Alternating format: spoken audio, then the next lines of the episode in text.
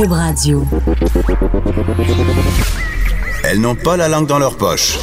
Elles disent ce qu'elles pensent sans détour. Une heure de remise en question et de réflexion. Geneviève Peterson. Vanessa Destinée. Les effrontés. Hey, c'est vendredi tout le monde. Yay! Vendredi, enfin! Exactement. Merci d'être là euh, avec nous comme à tous les matins. Euh, écoute, Vanessa, ce soir, c'est mon premier party de Noël. Oh, ça commence déjà? Ben oui, en fait, euh, ça commence tôt cette année, j'ai trouvé. Déjà, Ben, attends, attends, attends, je regarde vite, vite la date parce que je suis On est très, très perdue ce matin. Ça va être une longue on est quelque chose comme le vendredi 7 décembre, On je est le dirais. 7 décembre. OK, ça, ça a de l'allure. Ça commence à avoir de l'allure. C'est quand même tôt, puis... c'est la neige, le froid, tu sais, je veux dire. Ben, comme- donné, tu peux ouais. pas faire comme si ça existait pas. Non, pas là, mais j'aime ça les parties de Noël, puis j'en ai plusieurs, ok, parce que je, je travaille pour plusieurs euh, sphères de la vie. Tu j'écris des films, j'écris du théâtre, donc euh, Bon, tu bon, bon, madame profite de l'occasion pour plugger tous ses faits d'armes, tu toute sa je les- carrière. je les plug même pas. Sa BD qui est dans le top 100 des Ah, livres euh, les, contente plus, euh, les plus appréciés du Québec. C'est ça, c'est quoi le, le- la, la liste? Là, Ah, c'est le top 100 du site des libraires. Oh mon Dieu. Parce Bon, que je ben me voilà. google à chaque heure pour savoir qu'est-ce qui se passe. Et c'est rendu qu'elle me Google aussi. Hier, tu m'as googlé, Geneviève. Mais Pourquoi? Je voulais, je voulais voir si t'avais des belles photos fabuleuses de toi. OK. Mais non. Franchement, Mais- jalouse. Écoute, euh, ben c'était ça, je suis jalouse, je suis une fille. Ah, oui, oui. Est-ce que c'est un, un- On va parler de Non, ça une autre on- fois. une autre fois. Mais euh, c'est ça. Ce soir, c'est mon premier party de Noël. Et euh, hier, je regardais ça. En fait, mercredi, le Journal de Montréal euh, a fait un truc sur le fait que cette année, il y aurait moins de parties de Noël et que ce serait lié au MeToo. En fait, euh, il y a l'Ordre des conseillers en ressources humaines qui disait qu'il y avait seulement 61 des travailleurs québécois qui auront une célébration du temps des fêtes cette année. Et eux, ils attribuent ça vraiment au mouvement MeToo? Oui, il y a- y a- ils font un lien direct parce que c'est vraiment depuis euh, que ces événements-là ont pris de l'ampleur, depuis qu'on parle de plus en plus justement des, des climats, du climat toxique au travail, du climat de harcèlement sexuel. euh, Les qui employeurs sévit deviennent frileux. Dans plusieurs. Ben, Puis pas à cause de la température. non, mais il faut dire, OK, on- euh, les rap parties, là, ces fameux parties après les tournages, quand on finit d'é- d'écouter, de faire une émission, ou les parties de bureau plus classiques en Pour général. les gens euh, qui ont pas une vie de jet set comme toi, ouais. Exactement, mais mais il y a beaucoup d'alcool qui coule à flot hein, dans ces euh, dans ces événements-là. Et qui dit alcool dit désinhibition, dit cette petite tension sexuelle qui s'est lentement mais sûrement installée entre des employés euh, euh, a toute sa place pour s'actualiser. Donc il s'en passe des affaires Ben oui. dans les parties de bureau. C'est le même. moment de l'année où t'attends de frencher la personne, genre que tu essaies de croiser aux toilettes euh, Oui, exactement. Puis pour vrai, ou dans euh, le coin de la photocopieuse à l'année longue, tu sais. la plupart du temps, les conjoints ne sont pas invités. Donc, les gens se lâchent là, comprends-tu, Vanessa? Ben oui, certainement. Mais là, euh, justement, à l'ère post-MeToo, ben, les boss, euh,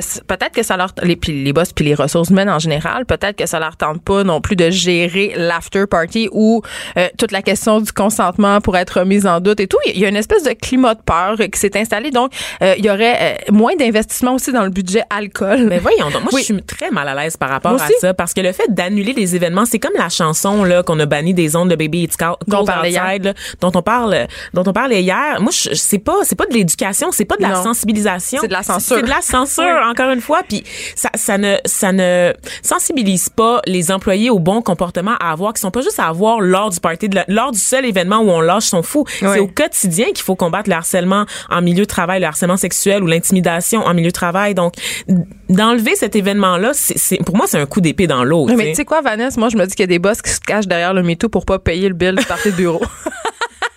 les radins. Ben, honnêtement, ça coûte, c'est quand même quelque chose qui coûte très, très cher parce qu'habituellement, faut louer une salle, faut payer un traiteur, puis l'alcool est fourni. Oui, mais souvent, les employés vont payer une partie quand même, vont payer une partie de la bouffe, ou vont amener leur propre alcool, ou vont, participer à des activités de financement tout au long de l'année Oui. pour réserver la salle, tu sais. Fait que, je veux dire, il y a quand même, tu sais, ça, c'est comme le, vraiment le seul moment où tu décroches, t'es avec les gens du bureau, tu peux les voir dans un autre contexte. Oui, il y a des gros Sans que ça soit lourd. Oui, exactement. obligé Mais- chiller avec eux après le travail. Mais je trouve ça dommage. Je trouve ça dommage qu'on soit rendu à un stade où on évite certaines situations par peur. Oui, on évite d'avoir la discussion, en fait, littéralement, tu sais. Faites des formations au milieu de travail, faites venir des sexologues, faites venir des psychologues, des intervenants en milieu de communautaire, parlez à vos employés, faites des affiches, placardez-les partout, mais arrêtez de leur, de leur enlever les, les seules activités où ils peuvent décrocher dans l'année en pensant que c'est ça la solution à tous les problèmes. Puis aussi, euh, on va se dire une chose, il y a rien de mal à draguer. Oui. Je veux absolument. dire, là, je veux dire, on parle du MeToo, on parle euh, du harcèlement dans les parties de bureau puis des choses qui tournent mal, mais je veux dire, il y a plein de choses, le fun qui se passe dans les parties de bureau et ça se fait entre adultes consentants, moi, j'ai aucun Oui. problème avec ça, Oui, mais le problème c'est que souvent les adultes ne savent pas c'est quoi le consentement. Il y a un problème avec la définition et je pense C'est que aussi que peut-être les histoires d'amour au bureau, c'est un peu compliqué. c'est toujours un peu compliqué. C'est toujours compliqué. On dirait que je le recommande pas. Euh, parlant de bureau, tu sais, Vanessa, que dans mon ancienne vie, euh, je travaillais dans les magazines. ma, qui tu ben, ma première job, c'était en fait chez TVA Puis je, je travaillais au département d'édition sur mesure. Je faisais des magazines pour des entreprises. OK. Genre Montréal Centre-Ville et euh, Coup de théâtre. J'ai déjà été même euh, rédactrice euh, en chef du magazine de l'Institut Fraser, qui est comme un magazine économique un peu de droite. Bon, en tout cas. En plein dans ton style. Exactement. Euh, Puis dans ce temps-là, euh, on, on était bien excités par les, la charte Pantone. Ok, la charte Pantone, je vous explique c'est quoi.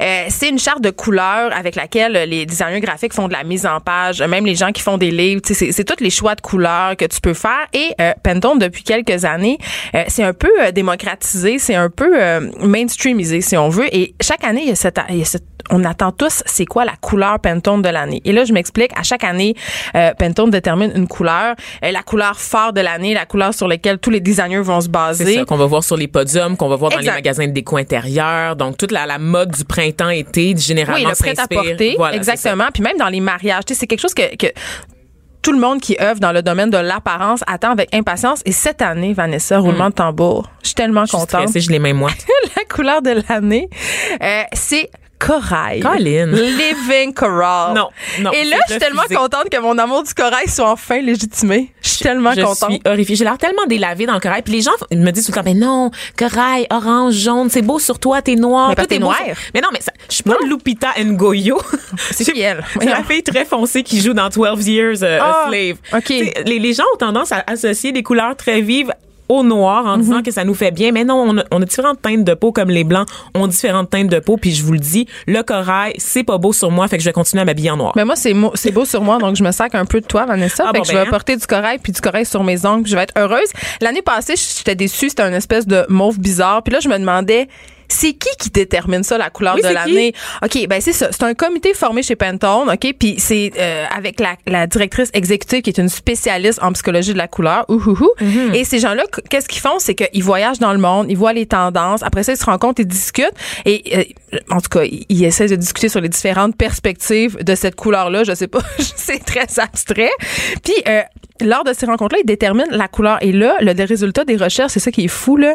Euh, le résultat des recherches sur les tendances pour l'année à venir est dévoilé euh, dans un livre qui s'appelle euh, qui s'appelle Pantone View Annual, qui est vendu, tiens-toi bien, 750 dollars. Oui. Oui, oui, oui, oui. Puis tu sais, on peut, il y a des, il y a des experts qui suivent ça, les couleurs Pantone, Vanessa, ils checkent un peu. Euh, ils essaient de prédire ça va être laquelle. Par exemple, au mariage de Kate Middleton, tu sais, elle a été photographiée plusieurs fois, elle portait du mauve, donc on pouvait prédire que probablement Ah. l'année d'après, ça serait l'affreux mauve qu'on a connu euh, l'année dernière. Parce qu'ils ont un accès privilégié. Donc, les vedettes ont le temps. Non, mais il dit que les tendances. Donc, Ah, euh, la- ok. mettons, lors de la sermentation du président Barack Obama, euh, tout était en mauve. Sa famille célébrait le, le mauve. Euh, tu sais, les- même les médias ont titré, ont titré, euh, Shades of Purple. là. Tu sais, C'était c'était- c'était clair. Le, le Super Bowl, les films aussi, quand tu regardes la direction artistique de certains films, tu peux voir qu'il y a des couleurs qui sont dominantes. Donc, c'est tout ça qui va faire... J'espère qu'ils regardent les effrontés parce qu'ils vont voir que la couleur dominante, c'est le noir. C'est Donc, ça. la couleur 2020, le noir, Ça vous va plaît. être le noir.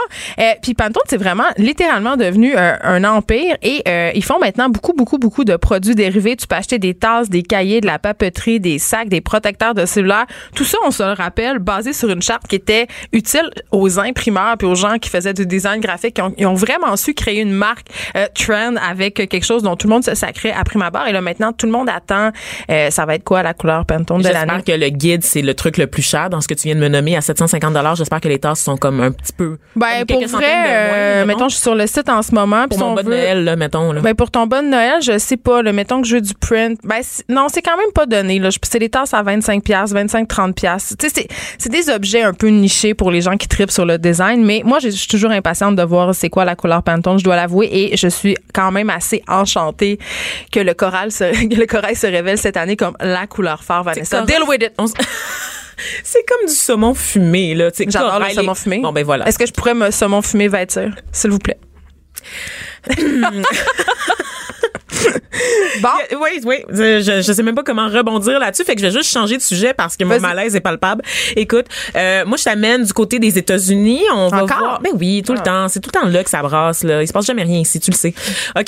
Alors, il y a notre ami Kevin Hart. Je sais pas si tu connais euh, Non. Kevin Hart, qui est un, un humoriste, animateur, C'est un comédien noir, je te gage. afro-américain, Ah. est le terme que tu cherchais, Geneviève, euh, Madame euh, Saumon Fumé Musée-moi. Hein? S'il y a Des termes qui existent, on va, on- qui existent, on va les utiliser comme On invente des mots. Ouais, c'est ça. Alors Kevin Hart, qui était, qui a été choisi récemment pour animer la 91e cérémonie des Oscars, qui est prévue pour le mois de février. Euh, par contre, bon, il y avait déjà des gens qui questionnaient le choix de l'animateur parce que ça fait toujours débat aux États-Unis. On n'est jamais content. Ah, ben, on peut est pas jamais- gagner, Exactement. Personne n'aime personne. Et là, tout d'un coup, des gens se mettent à fouiller dans le fil Twitter de Kevin Hart et on découvre des vieux tweets homophobes qu'il a fait au début de sa carrière. Là, je dois préciser que aux États-Unis, dans la communauté afro-américaine, c'est une communauté qui est très, très, très religieuse, très croyante. Et il y a beaucoup, beaucoup d'homophobie latente. Euh, on le voit entre autres dans la musique. On le voit aussi, il y a des vedettes qui n'hésitent pas à faire, tu sais, à, à tenir des propos transphobes ou homophobes en public. Tu sais, c'est comme, c'est un C'est- peu ça assumé. passe? Qu'est-ce qui se passe? Ben ouais, dans, dans, dans, dans la communauté afro-américaine, comme je te dis, c'est vraiment relatif à, à, à Dieu, puis à l'Église, puis à la tradition, à l'union sacrée du mariage entre un homme et une femme. Donc oui, il y a des relents d'homophobie, de transphobie qui sont vraiment très très présents. Euh, puis c'est aussi le cas chez les latinos en général. Donc toutes ces communautés-là euh, très très croyantes qui vont encore à l'Église, hein, qui vont encore à la messe, écouter le pasteur puis chanter du gospel à l'Église. Ben c'est ça. Il y a une partie une partie de l'humanité. Donc, c'est bon vieux dos de faire des tweets homophobes. Mais honnêtement, Vanessa, tu sais, si on est honnête ici euh, ce matin, comme on l'est toujours par ailleurs, euh, je suis certaine que si on remontait euh, nos fils Facebook respectifs ou si on scrutait nos comptes Instagram à la loupe, on pourrait trouver des statuts douteux. Peut-être pas homophobes, mais c'est clair que moi, j'ai déjà fait, je me rappelle pas précisément, mais c'est clair que me connaissant et connaissant mon, mon côté impulsif, que j'ai déjà fait des statuts euh, méchants sur des personnes, de dire, ah, telle personne n'a pas de talent ou des choses comme ça. Non, mais pour vrai, parce que,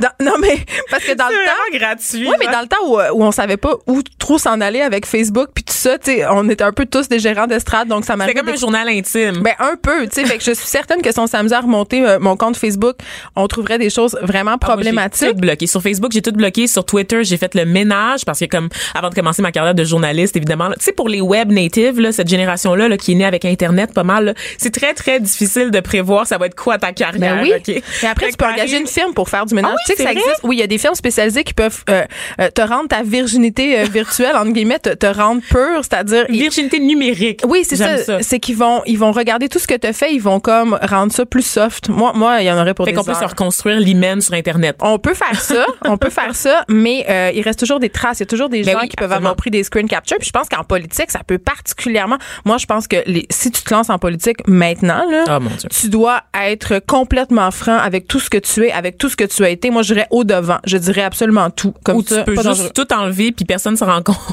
avant d'annoncer ta mise en Ouais, mais il y a toujours quelqu'un avec qui t'étais qui peut relater. Là. Oui, mais tu peux nier. Tu peux dire que tu as été mal cité. Non, tu peux je- dire qu'il y a eu un bug puis ça a tweeté sans faire exprès puis c'était pas toi Moi, au je bout pense du compte. que je pense que la meilleure arme euh, désormais en politique, c'est la franchise. et- Oh, oui. Catherine Dorion sort de ce Non, mais c'est de dire, tu, tu arrives en avant puis tu fais ben oui, j'ai déjà fait de la coke. C'est ça. On passe à un autre appel. OK, bye. Je vais l'utiliser comme métaphore sur le troisième lien de Québec. Voilà. Donc, qu'est-ce qui va arriver Mais avec en fait, notre dos des Oscars? Notre euh, Kevin va retourner à faire des films médiocres, je crois, là, pour une bonne partie euh, des prochains mois, parce qu'il a renoncé à l'animation des Oscars. Euh, en fait, l'Académie des Oscars qui, qui organise l'événement lui avait offert deux choix, soit de s'excuser sur les tweets qu'il avait fait par le passé, ou de renoncer à l'animation de la cérémonie. Et il a choisi carrément de renoncer à l'animation de la cérémonie pour une raison que je m'explique pas. Lui, il a dit qu'il s'était déjà prononcé sur ces tweets-là, qu'il avait pas à, à revenir là-dessus. Mais je pense honnêtement que des excuses là, ça aurait fait la job. Donc, je comprends pas trop son statement. Je sais pas c'est quel combat qu'il mène en ce moment, mais je le suis pas là-dedans. Donc, mais on va attendre de savoir qui est le prochain animateur des Oscars. Pour pouvoir le bâcher. Exact. Un regard féminin sur l'actualité. Des opinions différentes. De 9 à 10, les effrontés. Était publié il y a quelques jours sur le site web de Tabloïd un mini-documentaire sur un personnage assez controversé euh, qui s'appelle David Henner. Et pour nous en parler, on a avec nous euh, les deux personnes qui ont euh, produit la vidéo. Jean Balthazar. Jean, bonjour. Bonjour. Jean, ex-serveur à la cage au sport, Oui. j'aime ça le dire. Mon meilleur fait d'armes. Exactement. Et maintenant, tu produis du contenu pour Tabloïd. Et Stéphanie Loubert, qui est vidéaste, Allô. qui est à l'origine de ces formidables images que je vous invite à aller voir sur tabloïd.co. Et je sais pas comment commencer ça parce que euh, quand j'ai vu les premières images de votre mini documentaire sur, euh, en fait, je crois que c'était euh, la fête du, du gars. Là. Donc Ouais. ça s'appelait. euh, Le Inner's Cold. Ouais. Donc, c'est une soirée qu'il organise annuellement euh, pour sa fête. Puis David Henner, c'est un peu le, le Dan Brazilian du Québec, là, pour ceux qui le connaissent pas. C'est-à-dire, il organise des soirées où il y a de la pitoune en masse, où l'alcool coule à flot. Euh, pourquoi vous avez décidé de faire une vidéo sur lui? Parce que, honnêtement, les gens l'aiment pas beaucoup.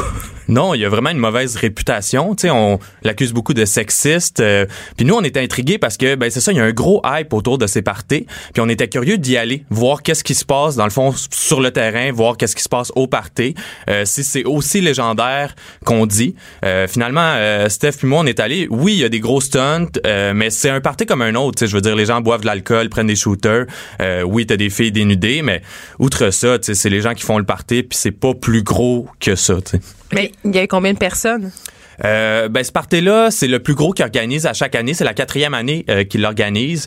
Euh, il y avait quand même, euh, tu sais, au plus haut de la soirée, peut-être euh, 300, 400. 400 personnes faciles, 400 je pense. Mais ça, la salle était tellement grande aussi, faut dire, là, c'est au Bain Mathieu.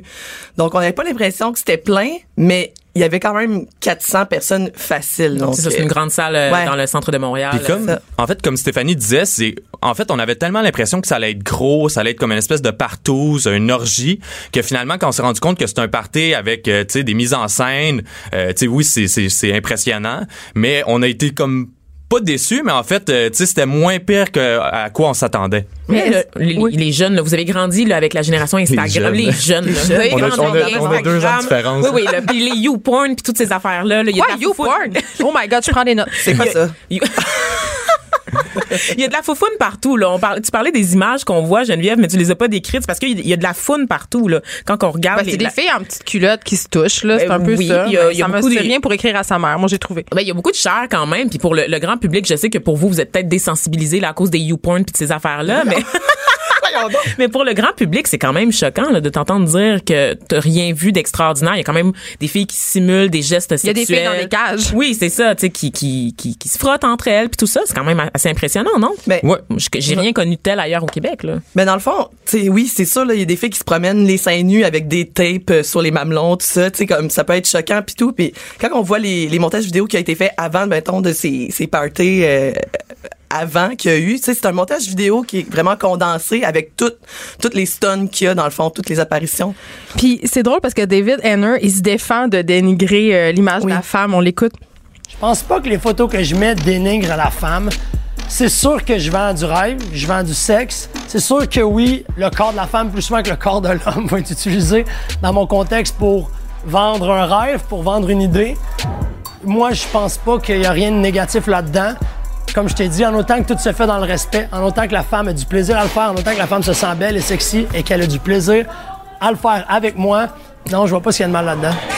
Là, David, il fait référence euh, évidemment à, à ses multiples stories sur Snapchat euh, puis Instagram où justement euh, là c'est pas un party là, c'est bien je veux dire on le voit au lit avec des filles, euh, ça sous-entend qu'il couche avec trois, quatre, cinq, six filles en même temps. C'est fait que quand il dit euh, qu'il dénigre pas l'image de la femme, toi Stéphanie, je veux dire tu t'es pointée là, t'es une fille. Euh, comment tu t'es sentie? Moi, je m'attendais vraiment au départ à être probablement choquée, là. Mais honnêtement, j'ai pas été si choquée que ça. Parce que les filles qui sont là, c'est vrai qu'on en a parlé à, à deux jeunes filles, entre autres, là, qui sont là, qui travaillent avec lui, puis ben, sont consentantes, puis ils ont du fun à faire ça. Pour eux, c'est un, pour elles, c'est un spectacle. On a un extrait euh, justement où elle, elle s'explique ces filles-là. Ouais. Tout le monde ici finit des fois en chess, ou finit à faire des niaiseries, ou finit à se déguiser, ou finit à faire des trucs qui sont absurdes ou qui sont sexy. Pas rien que les filles, les gars aussi. Pourquoi on parle tout le temps des filles qui viennent faire ça? Pourquoi les filles n'auraient pas le droit de le faire si c'est leur choix à eux, s'ils ont 18 ans, s'ils sont consentantes? Pourquoi est-ce que ces femmes-là pourraient pas venir s'amuser ici comme les hommes le font sans se faire reprocher jamais? Donc, on a plutôt un David Henner qui se porte encore à la défense de ces événements. Mais les filles, euh, euh, Steph, on en parlait avant l'émission, les filles sont très jeunes. Oui, c'est vrai. Ça, il y a ça aussi qui, qu'il faut dire qu'ils sont peut-être un petit peu plus, euh, je dirais, peut-être naïves, je sais pas, parce qu'ils sont plus jeunes, mais Puis, puis pour les paraphraser dans la vidéo, il y en a une qui dit ah mais là là moi participer à ces événements là là on a quel âge? On a 19 c'est le temps d'en Faut en profiter, ouais. faut faire ça maintenant puis on fait plein d'affaires vraiment cool on visite des villes on a été à Québec on a été au gratuit. on n'a pas payé tu sais je, me demande jusqu'à quel point c'est le rêve ça qu'on vend aux jeunes filles Ouais, non, c'est ça. Mais regarde, si, si elles, c'est ce qu'elles veulent, euh, qu'est-ce qu'on peut faire? Ils sont majeurs, qu'on s'entende, tu sais, mais c'est sûr que à cet âge-là, moi, c'était pas mon rêve, là. Mais bon, Mais- mais j'ai quand chacun même- son truc. Mais j'ai quand même l'impression que David profite justement du fait que ces jeunes filles-là ont pas vu grand-chose, sont un peu naïves, puis qu'en échange de gratuité un peu cheap, disons-le, là, je veux Ben oui, dire, le aller au Rockfest sans payer. c'est pas nécessairement comme aller à Londres en week-end. Bon. Mais honnêtement, Mais- j'ai l'impression que c'est elles qui vont vers lui plus que, tu sais, lui. Je suis Ah pas sûre que c'est lui tant que ça qui vont choisir. Je pense qu'ils voient David sur Instagram, puis ils font comme, hey, j'aimerais ça travailler avec toi, pis ça. En tout cas, Ouais, je parler à travers mon chapeau, mais J'entendais quelqu'un dans une entrevue, une fille justement qui disait, tu sais, les gens, les filles, quand ils vont vers David Henner, ils savent c'est qui, ils savent qu'est-ce qu'il fait, tu sais, s'il va passer une soirée avec lui, tu sais, ils savent que ça sera pas, euh, tu sais, jaser autour, de vin, là, tu sais, ça va se passer dans sa chambre à coucher, puis ils savent qu'il va mettre ça sur Instagram, Snapchat. La plupart sont conscientes de ça quand ils vont voir David Henner. Donc, c'est une formidable publicité pour elle. J'imagine que des filles qui doivent essayer de se servir de ça comme d'un tremplin. Ah oui, ben dans la vidéo, il y en a une d'ailleurs qui dit que genre on voit ces événements ces événements là et on rencontre du monde, tu sais, ça nous aide à rencontrer du monde qui Pour sont se faire voir. pour se faire voir un peu. Euh, euh, ces, ces soirées-là sont quand même controversées tellement que euh, ils ont de la misère maintenant à trouver des lieux pour les tenir. Je pense que Jean, euh, la police même a interdit ou empêché euh, David d'obtenir un permis d'alcool pour sa fête. C'est quoi qui se passe avec le, SPVM puis ces soirées-là? Ben en fait, c'est ça, c'est il avait organisé sa soirée puis normalement c'est une soirée pré-Halloween. Ben en fait pour l'Halloween, euh, avant évidemment le 31 octobre. Là le problème qu'ils ont eu, c'est qu'il y avait un, ils voulaient obtenir un permis de rassemblement, puis ça a été contesté par le SPVM. Euh, on disait que c'était un groupe euh, sadomasochiste qui incitait à la haine. Euh, fait que ça a fait en sorte qu'ils ont dû euh, dans le fond euh, repousser l'événement puis ils l'ont fait après l'Halloween.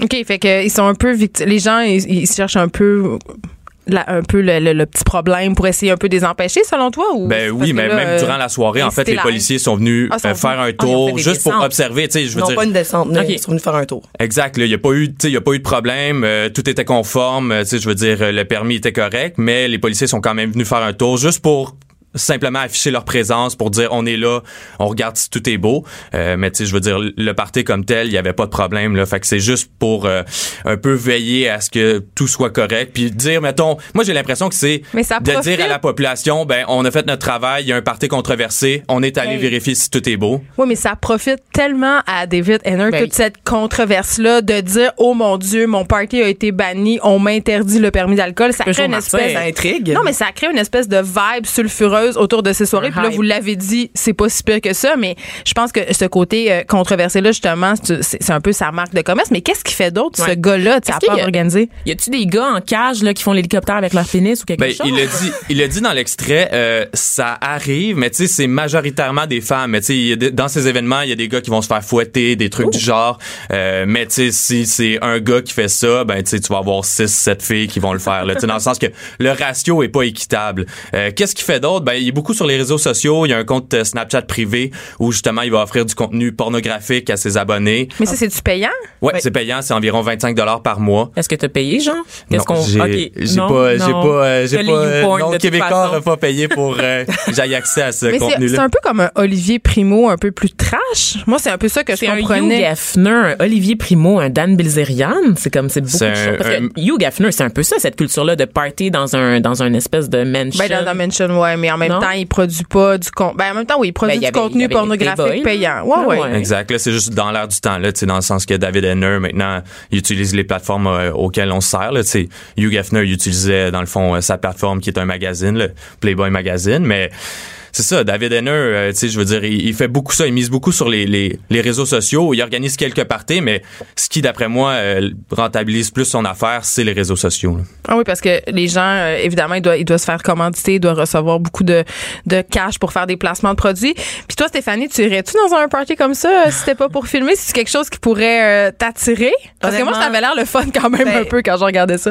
Ben, honnêtement, pff, pas vraiment. Là. Ah ouais, Non, hein? non, mais tu sais, je veux dire, c'est- c'était pas rien de choquant, là, pour vrai, mais tu sais, je veux dire, c'est pas le genre de soirée qui m'intéresse d'aller voir des filles qui se promènent à moitié tout nues. Je veux, je veux dire, c'est pas mon trip Mais à moi, là. Est-ce qu'il y avait comme un autre secteur ou est-ce que c'était un peu comme à la Eyes Wide Shut, Choc? Ouais, il se euh, passe-tu Shop, des tout ça? choses? On des sait pas, affaires, on n'a pas vu ça. Weird. Honnêtement, non, il y avait pas de petits coins euh, plus reclus euh, où est-ce qu'il se passait des trucs louches. Là, j'ai pas, on n'a pas vu ça. C'est une salle ouverte, hein. Fait qu'on voyait, tu sais, je veux dire, la section Ah oui. VIP, euh, tu sais, c'était en haut sur le stage, euh, donc il y avait pas de, tu sais, raccoins caché. Là, il y avait les loges, mais tu sais, généralement, c'est plus dans ces after parties. Là, on l'a vu dans le Oh, fond. Il a c'est fait là qu'il faut aller. Ouais, exact. Ben, il a fait une, tournée récemment. Là, il se promenait dans différentes villes, puis il a filmé ça, fait une espèce de, de web série. Ouais. Puis on le voit, tu sais, durant ses parties, euh, ben, euh, ça se passe comme on, on l'a vu, mais c'est souvent plus dans ces after parties, dans les chambres d'hôtel, que là, ça va plus euh, virer en partouze. Euh, donc, on rappelle qu'on peut écouter ce mini documentaire où on voit quand même beaucoup de fun sur le site web de Tabloïd à tabloïd.co. Euh, merci Jean Balthazar, merci, Merci. Stéphanie Loubert. Merci.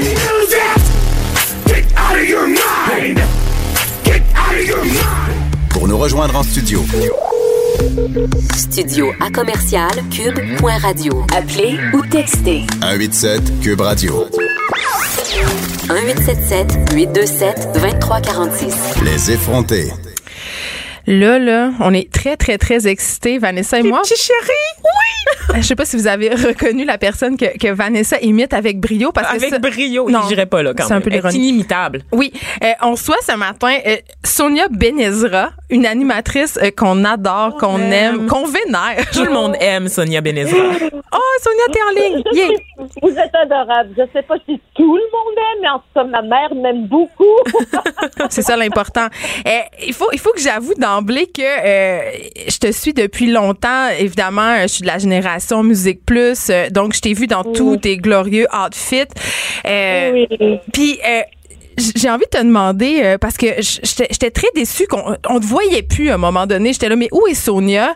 Et j'étais et j'étais très contente quand on t'a ramené à l'antenne de TVA pour ton émission euh, Tout le monde aime. Euh, Est-ce que ça te manquait un peu la, la vie publique, les projecteurs? C'est pas la vie publique tellement qui me manquait, mais c'était plutôt mon métier. C'est ce que je me suis rendu compte. La rencontre des gens et aussi euh, parce que moi, quand j'étais pas en ongle, je vivais quand même. Alors j'avais l'occasion de sortir, de faire mes courses, de faire ce que j'avais à faire et je rencontrais toujours le monde qui m'écoutait. Il y avait toujours quelqu'un qui venait me voir pour me dire Madame Bénévra, où êtes-vous? Euh, Pourquoi vous ne revenez pas à la télévision, etc. Donc l'amour du public me manquait euh, de façon plus euh, habituelle. Et aussi, évidemment, c'est mon métier. C'est vraiment la chose qui me manquait. Mais où t'étais, Sonia? Pourquoi t'étais pas là? Oui, c'est adorable. J'étais au IGA, j'étais à la banque. J'ai- Ben, je vivais une vraie vie. C'est-à-dire que euh, durant quelques années, euh, ma mère a été très, très malade et elle a été la priorité pour nous tous. Alors, on a vécu quand même des moments très difficiles à ce niveau-là. Donc, quand on passe des moments comme ça, croyez-moi qu'on pense vraiment pas trop à- à- à- aux autres affaires. Même mon métier qui me manquait, je trouvais que la vie avait bien fait les choses. Ma mère avait vraiment besoin de nous tous, moi et mes sœurs. Et aussitôt que ma mère est revenue à la maison après presque un an à l'hôpital, deux semaines plus tard, je reçois l'appel de déferlante pour me parler de ce show. Alors, je regardais le ciel puis je me suis dit, mon Dieu, que la vie fait bien les choses parce que j'aurais pas pu faire cette émission avant. Mais reste que quand je regarde Ouais. le fil de ta carrière, Sonia, euh, on a l'impression que tu as quitté le feu des projecteurs alors que tu étais au sommet, que tu avais du pouvoir, que tu avais une influence sur la télévision québécoise, ce qui est quand même un exploit pour une femme anglophone, une femme racisée. Donc, est-ce que tu as senti que tu as quitté à un moment où est-ce que tu brillais? Je- moi, regardez, c'est comme, je, je me considère une des chanceuses. Ça fait comme 32, 33 ans que je suis dans le milieu quand même. Et je dirais que pour environ 25 ans de, de ce temps, ou 20, plutôt 28 ans, je n'ai pas arrêté de travailler. Même si on me voyait moins souvent, je faisais des émissions, j'ai j'ai toujours eu du travail. Euh, J'étais à Midi Match, j'avais ma propre émission avec Denis Grave Soir, qui m'a permis vraiment d'aller très loin dans les entrevues. Et pour moi, ça, c'était ma priorité. C'est de pouvoir pratiquer mon métier avec intégrité. Et j'ai réussi ça. Bien sûr, j'aurais voulu certaines choses. Bien sûr, je rêvais d'un retour. Bien sûr, je voulais faire un talk show, variété, etc. Et tout le monde me disait, mais non, on fait plus ce genre de show. Faut trouver un autre concept. Et regarde, nous sommes de retour avec une émission de variété qui réunit la famille autour de la télévision. Et j'aurais pas pu demander mieux. Vraiment. J'ai envie de te demander, Sonia, si tu penses euh, que ton âge et même ton sexe euh, ont joué un peu euh, en ta défaveur durant les années où tu où étais moins là? Regarde, moi, je me considère comme une vraie femme, c'est-à-dire j'ai vécu tous les problèmes qu'une vraie femme vit et traverse. ça m'a jamais aidé vraiment depuis très longtemps. Euh, une femme se dire des choses qu'un homme se ferait jamais dire. Euh, moi, au cours de cette période où j'étais plus silencieuse, j'ai quand même j'ai écouté beaucoup de télévision, de la télévision de chez nous, de la télévision d'ailleurs, etc. Et j'ai remarqué que il y avait beaucoup d'hommes à la télévision avec qui j'ai commencé, qui étaient toujours là, qui peuvent, il y en a qui vieillissaient bien, d'autres moins bien, mais personne ne disait rien. Ça semblait très correct. Euh, quand on a, on devient une femme tu sais, qui dépasse un certain âge, par exemple, quand on écrit un article sur la personne, on mentionne toujours son âge. Pourquoi? Je, je comprends, je, je comprends pas ce genre de choses. Et je rigole parce que l'autre jour, Ellen DeGeneres, et la grande animatrice américaine, a, a dit la même chose. Est-ce qu'on peut me dire pourquoi chaque fois qu'on écrit un article sur moi, on mentionne mon âge? Comme si c'était un exploit. C'est exactement ce que je disais l'autre jour à Mickey, et on le sait pas. On ne sait pas, vous, des hommes. Alors, oui, il y a, il y a un problème, et je ne sais pas si on va le régler durant notre vivant, mais c'est très dommage qu'on regarde des gens, des gens euh, qui vieillissent comme si on devrait plus les voir, comme si c'était une maladie de vieillir, au lieu de célébrer ça. Mais en Nous avons la chance de partager tout ce qu'on a appris. Pourquoi? Oui, et en fait, ce qu'on ce qu'on remarque, ce qu'on dit à propos des femmes euh, dans la quarantaine et la cinquantaine qui animent, c'est qu'on souligne toujours à quel point euh, elles sont jolies, elles sont bien conservées, elles ont l'air jeunes, alors qu'on parle euh, d- les hommes, on parle de leur expérience et euh, de leur intelligence et de leurs propos.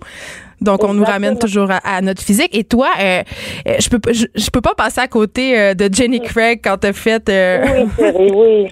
Moi, je suis la diète d'In- Jenny Craig. Exact. J'essaie de faire des imitations. Je t'aime- tellement, Sonia. C'est vraiment. mais, mais quand j'avais vu ça, ça m'avait un peu surpris. Je me disais, est-ce que Sonia est, est pas bien avec son corps? Est-ce qu'elle est mal à l'aise avec euh, son poids? Parce que, tu sais, vu que tu étais dans l'œil du public, on t'a vu quand même faire le yo-yo quand même. Est-ce que c'est quoi ton Oui. rapport à ton poids, justement? Regarde, ma chérie, comme toutes les femmes, moi, je, si, si tu me donnes le choix d'être plus mince ou plus grosse, je vais toujours choisir plus mince. Je ne peux pas te mentir parce que je trouve que à la télévision, ça paraît mieux. Le linge est plus beau sur toi. C'est, horrible de le dire. Je ne suis pas euh, encore euh, rendue à le, à le moment dans ma vie où je vais dire Ah, ça me dérange pas du tout d'avoir 20 ou 30 livres de trop. Non, oui, ça me dérange. Pr- Premièrement, je me sens pas bien. Deuxièmement, je sais que ça change les traits de mon visage parce que j'ai un visage qui est extrêmement rond. Same, la même affaire. Oui. Alors même, est-ce que j'accepte que je ne vais jamais être Marie-Pierre Morin? J'accepte. Parce que ça, c'est pas dans ma famille, c'est pas dans mes gènes, donc ça, ça serait comme la science-fiction, comprends-tu? Mais d'être bien dans ma peau, d'être en poids santé, ça m'intéresse toujours. Ça m'intéresse toujours, mais c'est quand même une bataille et une discipline. Hmm. Oui. Je- lisais euh, différentes entrevues que tu as accordées depuis ton retour là, à la télévision et dans les entrevues, tu dis que tu as eu certains regrets dans ta carrière, c'est-à-dire que tu as certains combats que tu aurais voulu mener mais que tu n'as pas menés parce que tu avais ce désir de plaire. Qu'est-ce que tu as à dire Oui. là-dessus? Oh my God, c'est toujours une bataille parce que je pourrais pas vous dire que je ne veux pas plaire maintenant. C'est sûr qu'on aimerait que les gens nous aiment, etc., et que les gens avec qui on travaille tous disent des belles choses. Mais je suis rendue à un moment dans ma vie où j'ai choisi le respect. Euh, je préfère être respectée qu'aimer. Et ça, c'est très difficile. Tu sais, ça m'a pris beaucoup de temps de comprendre ça. Moi, quand je disais non, je dormais pas le soir. Tu sais, c'est comme je disais, oh my God, qu'est-ce qu'ils vont penser de moi? J'ai refusé de faire telle et telle affaire.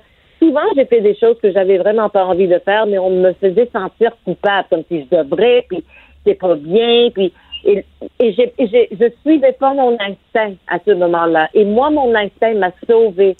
J'ai toujours, quand j'ai commencé dans ce milieu, j'ai toujours suivi mon instinct. Il y avait une certaine naïveté, il y avait une certaine naturel là-dedans.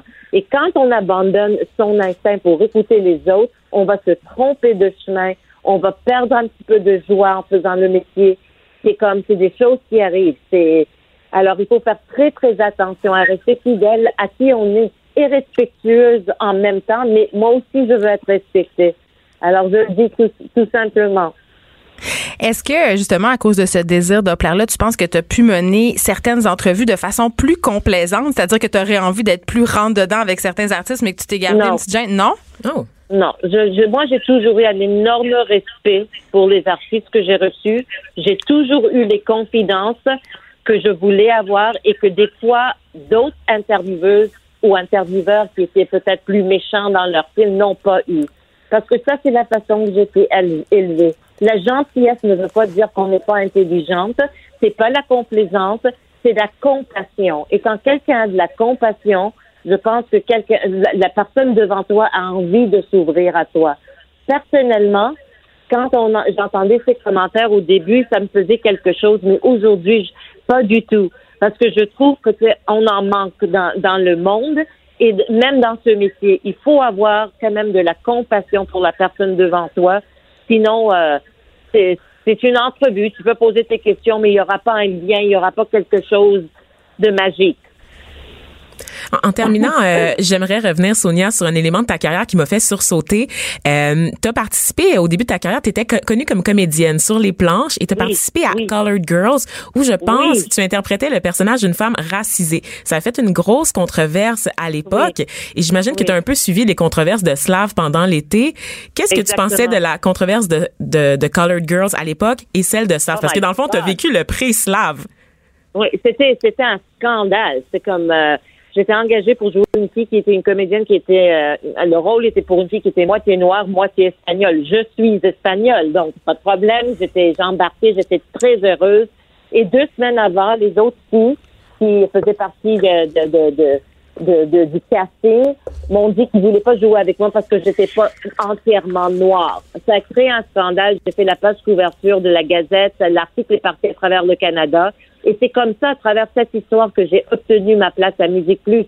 Parce que Moses Znaimer avait lu l'article et puis il a aimé ce que j'avais dit parce que dans le- l'article, je disais, cette pièce parle de femmes. Et moi, je suis 100% femme. Et quand un docteur joue un docteur à la télévision, c'est pas un vrai médecin. Et quand un avocat joue un avocat, c'est pas un vrai avocat. Alors c'est comme, j'ai essayé d'expliquer pourquoi j'étais comme très très passionnée par, ce rôle. Alors c'est là, il a lu cet article, il m'a appelé, il m'a donné une audition, puis euh, Musique Plus est sorti de cette controverse-là. Alors je, la vie fait bien les choses encore une fois. Mais ça a été quand même scandaleux, vraiment. Merci, euh, Sonia Benezon. On aurait pu continuer des heures. On rappelle que ton émission Tout le monde aime euh, est en ondes chaque dimanche à 20h à TVA. Merci beaucoup. Oui. Merci pour votre gentillesse. Je sais que j'ai trop parlé. Ah, tu parles jamais trop, Sonia. jamais. Non, non, non, non, non, non. Merci, au revoir. Les effrontés. Joignez-vous à la discussion. Appelez ou textez 187 Cube Radio. 1877 827 2346. Comme à chaque vendredi, euh, on vous parle de des trucs qui nous ont un peu scandalisés, fait sursauter euh, durant euh, cette semaine. Et moi, euh, j'avais plusieurs, il y a toujours plusieurs scandales parce que je m'insurge assez facilement. Mais hi- hier soir, j'ai vu passer euh, sur mon euh, fil Facebook quelque chose qui me choqué. OK, ça, ça m'a jeté à terre. J'étais en tabarnak. Ah, ben, tabarnouche. non, mais c'est, j'ai vu passer euh, un truc qui, qui était sur le site Tiffany Co. Vous savez, c'est quoi Tiffany? C'est cette Oh. célèbre maison. euh, De diamants. oui, euh, Les fabricant. meilleurs amis euh, des femmes. Exactement, les meilleurs amis des femmes. D'ailleurs, si vous voulez me faire plaisir, j'accepte les diamants.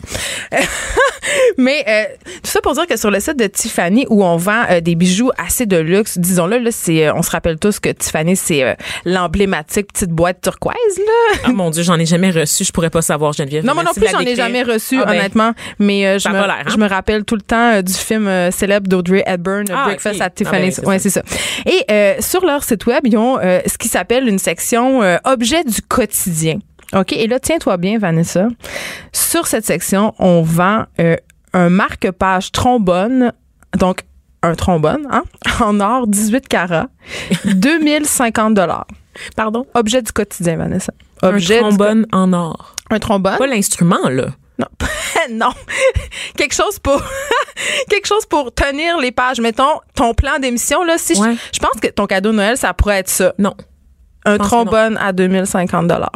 Moi je dis qu'on peut quand tu as de l'argent pour t'acheter un trombone un trombone à ce prix-là là, je pense que tu préfères des choses beaucoup plus Non, non. et efficaces avec ton argent comme aider des personnes. Non, non, tu comprends. Un trombone à ce prix-là, tu le portes autour de ton cou. Là. Tu, il n'est pas question que tu le mets sur des que tu le mettes sur des feuilles de papier. Mais là. je, je pense que on- on- C'est pas un bijou, là. C'est vraiment. Non, c'est pas un bijou, c'est objet du quotidien.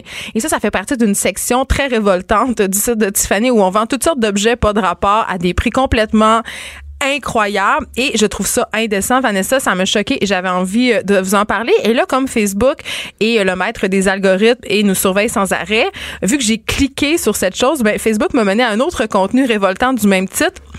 Il y a un steakhouse à New York, hein, toujours à New York, cette ville de la démesure, où on vend un steak, euh, OK, un steak de bœuf Kobe, euh, enrobé d'or 24 carats, OK? Voyons, c'est quoi le trip? Ben, tu peux aller manger là, je pense. Tu peux aller manger ça si t'es Jay-Z, je pense. Ok, ouais. En dehors de ça, je pense que c'est impossible. Et euh, ce steak-là se, se détaille à 400 dollars US. Donc, c'est un petit morceau de steak d'environ 200 grammes, enduit d'or 24 carats à 400 dollars US. Mais où s'en va le monde? Pendant ce temps-là, des enfants meurent de faim.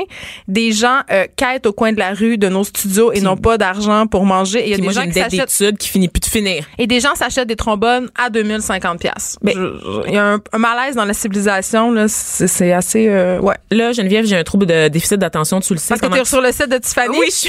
pendant que tu Qu'est-ce que tu vois dans la section je suis du quotidien? choquée. Il y a une section dans la, dans la dans la section maison et accessoires, il y a une sous-section qui s'appelle le prix n'a pas d'importance. Ah ben non, qui recense 831 objets, OK, dont une pelote de laine en argent sterling, une pelote de laine qui n'est pas en laine, qui est en argent sterling. Mais tout le monde a besoin d'une flotte de laine vraiment très chère. Qui est 12 000 dollars. Ah, ben je vais en prendre deux. Est-ce que tu peux commander? Je vais offrir ça à mes On patrons. offre ça au bureau, dans votre bas de laine, tout le monde. Mon petit cadeau comme ça, Pour du Richard, pour notre, notre collègue Richard, pourquoi pas? Ben il mérite. Ben, il mérite certains. Mais Richard, il est plus trombone. tu penses? Mais il est plus trombone euh, en or euh, 18 C'est vrai que ces papiers traînent un peu souvent, là, un peu partout, là. Exactement. Donc on va en Euh, commander une caisse? Ben certainement. Excellent. Écoute, on a des boîtes métalliques, donc vraiment, tu sais, des, des boîtes de conserve en fait, en argent sterling aussi, 2000 dollars Mais qui pour a une boîte de besoin- conserve. Qui a besoin d'objets euh, d'objets euh, du quotidien en métaux précieux? Je veux dire, à quel point il faut être riche et indécent? Je, je suis choquée par ce que je découvre Moi, en ce ça, moment. ça m'écœure un peu ces affaires-là parce que pour moi, c'est vraiment euh, la représentation d'être un parvenu. Tu sais, quand tu veux afficher ta richesse, quand tu veux montrer que t'as donc ben du cash, ben t'achètes des trombones en or, tu te payes des steaks enduits d'or 24 carats, tu te promènes dans un gros char. Ou tu t'achètes des raquettes de ping-pong à 950 dollars parce qu'elles sont comme recouvertes de cuir. Et c'est vulgaire. c'est vulgaire. C'est juste vulgaire. J'ai rien d'autre à dire. Oh mon dieu, c'est donc bien stupide tout ça. Je capote, je capote. Je, je- je vais, je vais mettre, euh, je vais commencer par le prix décroissant en fait. Je pense la prochaine fois que je Ça moins dans cette- traumatisant. Ça, non, ça, ça risque de me faire très, Un aiguise crayon à 300 dollars. Écoute, si je vais dans la section- d'émeraude. Oh Seigneur. Bon, Vanessa, est-ce que t'as un scandale, toi? C'est tout lettre. Mais en c'est plus. tout On va se le lettre. dire. C'est vulgaire. C'est lettre. C'est vulgaire, c'est lettre. Bon. OK. On est réglé Je vais mettre mon argent ailleurs, effectivement. Euh, parlant d'argent, euh, un restaurant de Montréal qui a été condamné à verser un montant de 15 000 dollars à une jeune femme, une jeune femme noire, qui travaillait pour. Donc c'était au Madison New York Grill and Bar dans le centre-ville de Montréal, on peut le nommer. Euh, la jeune femme a obtenu un dédommagement auprès de la Commission des droits de la personne du Québec pour discrimination. Discrimination qui est basée sur quoi, tu penses? Mais parce qu'elle est noire. Miaou, tu brûles, tu brûles, tu Est-ce que brûles. t'as dit miaou en nom? Non, j'ai dit mais Ah, OK. C'est pas pas tout à fait la même chose. Know the difference. OK. Et donc cette jeune fille là se présente un beau jour euh, il y a quelques années au travail avec des tresses. Donc vous savez dans la culture noire. Mais comment a-t-elle osé? ben hein, ben hein, ben, hein. célébrer son héritage au travail? Voyons donc. Voyons donc. Les tresses, c'est mal. Les tresses, c'est très mal. C'est très mal, surtout quand t'es noir, parce que je suis sûre que, honnêtement, je vais le dire, là, je suis sûre que si une blanche était arrivée avec des tresses qu'elle avait faites en, en République dominicaine par une enfant de 8 ans, qu'elle avait payé 20 dollars, personne n'aurait rien dit. Tout le monde aurait fait, ah, c'est donc bien cool, t'es allé en République dominicaine avec je c'est profite de l'occasion pour dire à tout le monde que si vous allez dans le sud, on se fait pas faire de tresses. Par des enfants. Ben oui, parce que c'est problématique, mais c'est aussi parce que c'est très laid.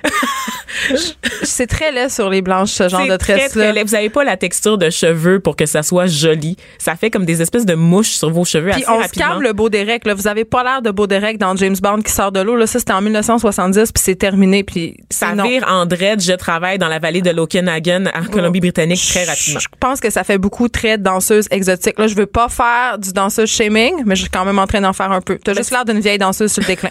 bon, je l'ai dit. Et donc, cette jeune fille-là se présente à son travail avec ses tresses et son employeur dit, eh, eh, eh, eh, eh, non, non, non, il est pas question, tu peux pas travailler avec des tresses. Mais pourquoi?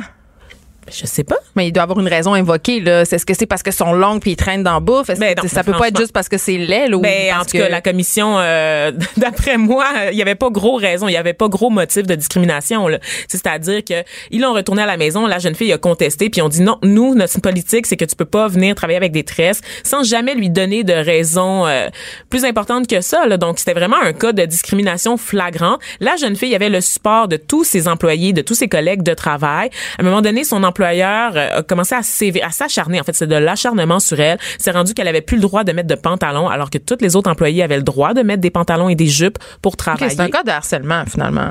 Ben, c'est ça que tu me dis, Vanessa. oui, mais la base, c'est la discrimination. Le premier truc, c'est vraiment de la renvoyer à la maison à cause de son style capillaire. Puis c'est un style qui est associé à la communauté noire, soit des tresses qui sont por- portées en format un peu ticouri, là, ce qu'on appelle ticouri. Et la- Je, je sais pas de quoi- Peux-tu l'expliquer, s'il te non, plaît? comment je peux décrire des ticouri en Ben, vas-y, voit, là. Ben, je vais te tresser les cheveux, puis ça va être ça. Là. Je suis pas sûre. mais c'est, est-ce que c'est les petites tresses ou c'est les espèces C'est de des- grosses tresses qui ressemblent un peu à des cordes? oui, des, des cordes twistées, C'est là. un peu raciste. Pas du tout, C'est très malaisant. C'est très malaisant. Non. Donc, je, ouais, donc, je vais poursuivre mon monologue. racisme partout, je suis tellement en bout, là. Seigneur. On va te renvoyer, là. T'as les cheveux pas tressés. mais, mais pour vrai, c'est quelque chose qui est très courant aux États-Unis. C'était le premier cas qu'on voyait ici au Québec, mais aux États-Unis, c'est très courant les cas de discrimination basés sur la, la, la- le style capillaire c'est comme si auprès tu de la t'affichais trop, mettons. Oui, mais pour c'est qu'on dans dans la dans la comment je pourrais dire? C'est des vieux relents euh, colonialistes si on peut dire où est-ce que les, les cheveux des femmes noires étaient perçus comme des trucs indomptables.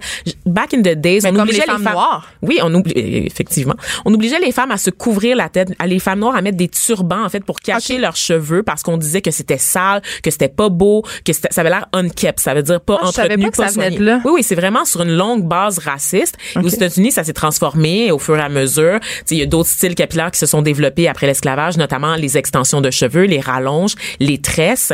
Et donc, il y a beaucoup de, de Noirs qui se voient refuser l'accès à certains emplois ou qui sont victimes de harcèlement au travail parce que l'employeur juge que ça fait pas propre des tresses. Moi, j'ai une question de personne une blanche. que tu condamnes quand tu fais ça. Mais m- j'ai ma question de personne blanche. Je m'excuse à l'avance, mais il faut que je Ah, la pose. OK? Parce que je suis certaine qu'il y a beaucoup de monde qui ça pose. Est-ce que c'est vrai que euh, quand euh, les femmes noires se raidissent les cheveux ou... tu sais, Comme mettons, moi. Moi, je- j'aplatis mes cheveux Ouais, si je pense à. Beyoncé aussi qui se teint un peu en blonde et tout ça, c'est un peu mal vu par la communauté. Ben c'est sûr que euh, là en ce moment il y a un gros gros mouvement de réappropriation culturelle où les gens revendiquent vraiment leurs racines. Alors on voit un retour à l'afro. Tu si vous marchez un peu Oui. en ville, là, on le voit. Là, les filles noires sont fières de porter les cheveux frisés, les cheveux bouclés parce que pendant tellement longtemps la pression de correspondre à des normes de beauté Blanche, européennes ouais. blanches était très présente. Moi-même, je, je le dis, je m'aplatis les cheveux euh, une fois par deux mois. Et J'ai toujours des amis noirs qui sont comme là, là Vanessa, là, arrête donc là. Tu sais, on est rendu pourquoi, ailleurs. T'es pourquoi tu le fais, Vanessa? C'est une question de goût. Personnellement, je trouve tout simplement. Moi aussi, j'ai le visage rond comme euh, ma chérie Sonia Benezra et je trouve que le style euh, défrisé me convient mieux. Donc, c'est une question de choix. Mais il y a vraiment un mouvement politique euh, derrière la réappropriation des cheveux par les jeunes filles noires. Et cet exemple-là, cette fille-là qui décide de porter ses tresses au travail, ben c'est un statement en soi. Donc, on la retourne à la maison là comme ça en disant que ses cheveux sont pas beaux, c'est pas propre, puis c'est inacceptable en milieu de travail. Ben c'est une insulte à toute une communauté. Et je suis contente qu'elle a été dé- dédommagée. Mais elle va prendre son 15 000 Oh, avec joie. oui, madame. Écoutez, merci euh, d'avoir été avec nous toute la semaine. Merci Fred Rio, Marie-Pierre Caillé, Luc Fortin, équipe formidable. Lundi, on vous parle de l'amour et de l'argent, un sujet qui suscite euh, beaucoup de passion et de controverses. J'adore l'argent. Moi aussi. Merci d'avoir été là avec nous. Richard Martineau suit.